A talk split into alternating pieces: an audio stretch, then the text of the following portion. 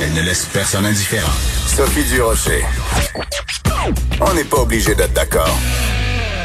Cette semaine, il y a une euh, adolescente qui a écrit euh, carrément une lettre euh, au premier ministre François Legault qui se termine par Je suis une adolescente obéissante depuis le début, épuisée et avec la santé mentale au plus bas. Alors, on espère pouvoir un peu lui remonter le moral en ce beau vendredi.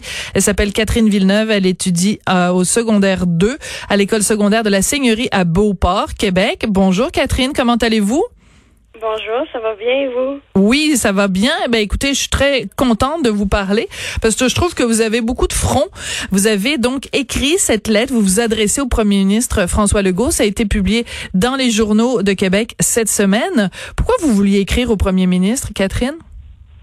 Euh, je voulais écrire au premier ministre pour qu'il change un peu, mais surtout pour qu'il réouvre les sports d'équipe parce que vraiment les adolescents en ce moment on dirait qu'on n'en parle vraiment pas beaucoup, puis qu'on nous demande toujours de faire des sacrifices, comme les camps de jour cet été. Il nous a encore une fois demandé de travailler dans les camps de jour. Il nous a demandé encore une fois de faire un sacrifice.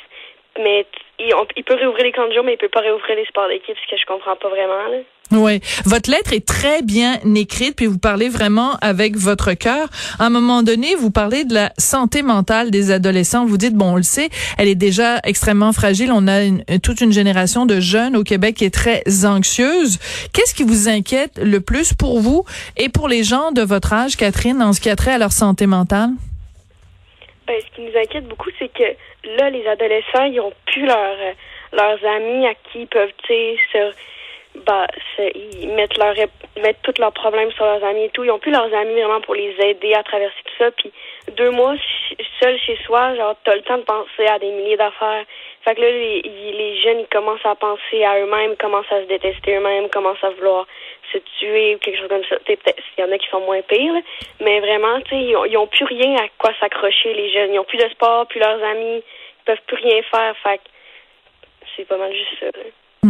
Vous avez écrit euh, cette lettre qui a été euh, publiée dans Le Soleil cette semaine. Est-ce que vous avez eu des réactions, soit euh, soit de la part du Premier ministre lui-même, François Legault, des gens de son entourage? Euh, non, j'ai rien reçu de, des gens de l'entourage du Premier ministre. Est-ce que ça vous déçoit, Catherine?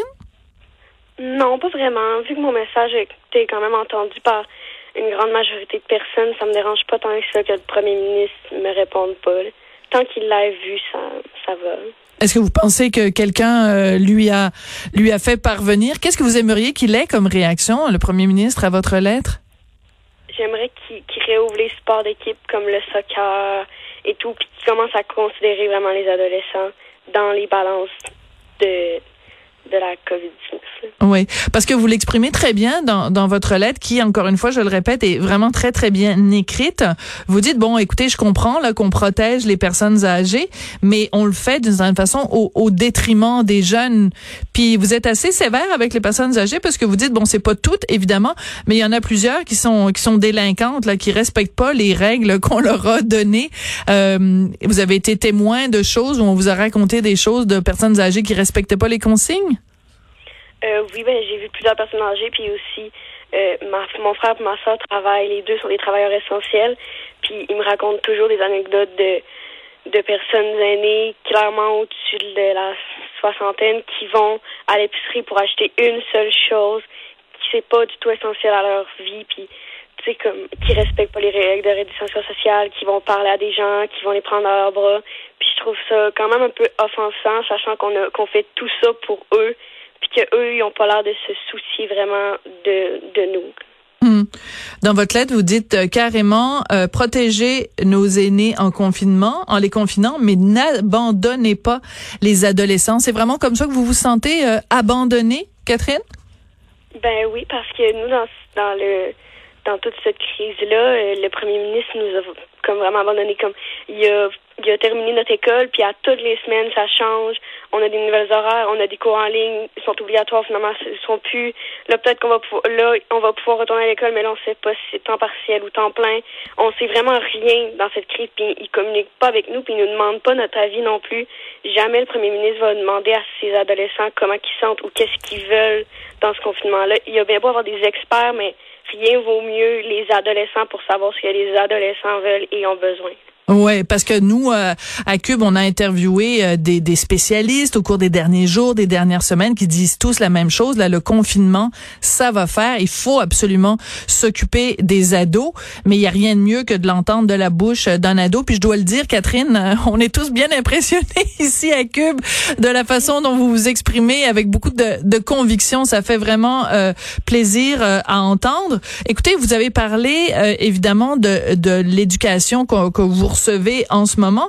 Et vous racontez entre autres ben écoutez euh, ce qu'on nous donne euh, en termes d'éducation c'est juste de revoir des acquis euh, et pas d'apprendre pas des nouvelles connaissances. C'est pas super motivant pour vous de, de retourner d'être en contact avec vos profs si c'est juste pour réapprendre des affaires que vous savez déjà?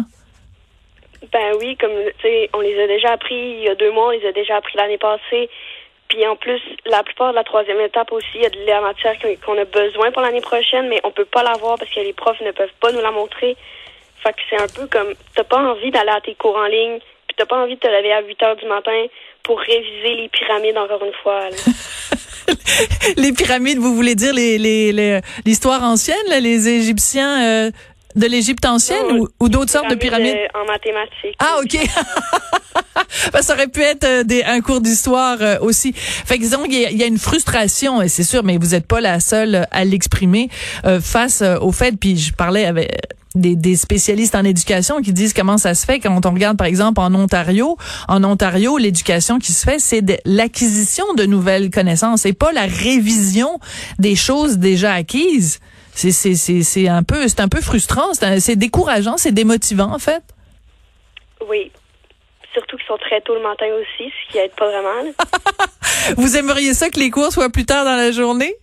Ben oui, parce que, tu sais, on a, avec les deux mois qu'on n'a pas eu d'école, on a commencé à se coucher beaucoup plus tard que, sais, des affaires d'école normales. Ouais. Euh, écoutez, Catherine, ça fait euh, vraiment du bien d'entendre quelqu'un qui est aussi jeune. Rappelez-moi l'âge que vous avez, Catherine? 13 ans. 13 ans. Wow, vraiment, vous m'impressionnez. Euh, Catherine Villeneuve, vous étudiez donc à l'école secondaire de la Seigneurie Beauport. Vous avez écrit donc cette euh, lettre, vous adressez directement au Premier ministre François Legault. Alors, si vous permettez, je vais lui lancer un défi. Monsieur le Premier ministre, s'il vous plaît, pouvez-vous répondre à Catherine à votre point de presse? Ben là, aujourd'hui, c'est pas lui, c'est Geneviève Guilbeault, mais la semaine prochaine, il faut qu'il vous réponde, Catherine. Merci beaucoup de nous avoir parlé aujourd'hui. À vous. Eh, vos parents doivent être super fiers de vous. Ah mon Dieu que ça finit bien la semaine. Merci d'avoir écouté. On n'est pas obligé d'être d'accord. On va se retrouver évidemment lundi. Je voudrais remercier Hugo Veilleux à la recherche ainsi que Maude Boutet et Frédéric Mocco. Puis je veux remercier aussi Maxime Lacasse à la mise en onde. C'est lui qui nous a fait des petites, euh, hein, des agréments euh, sonores pendant toute l'émission. Merci beaucoup. Passez un excellent week-end. Puis on se retrouve lundi.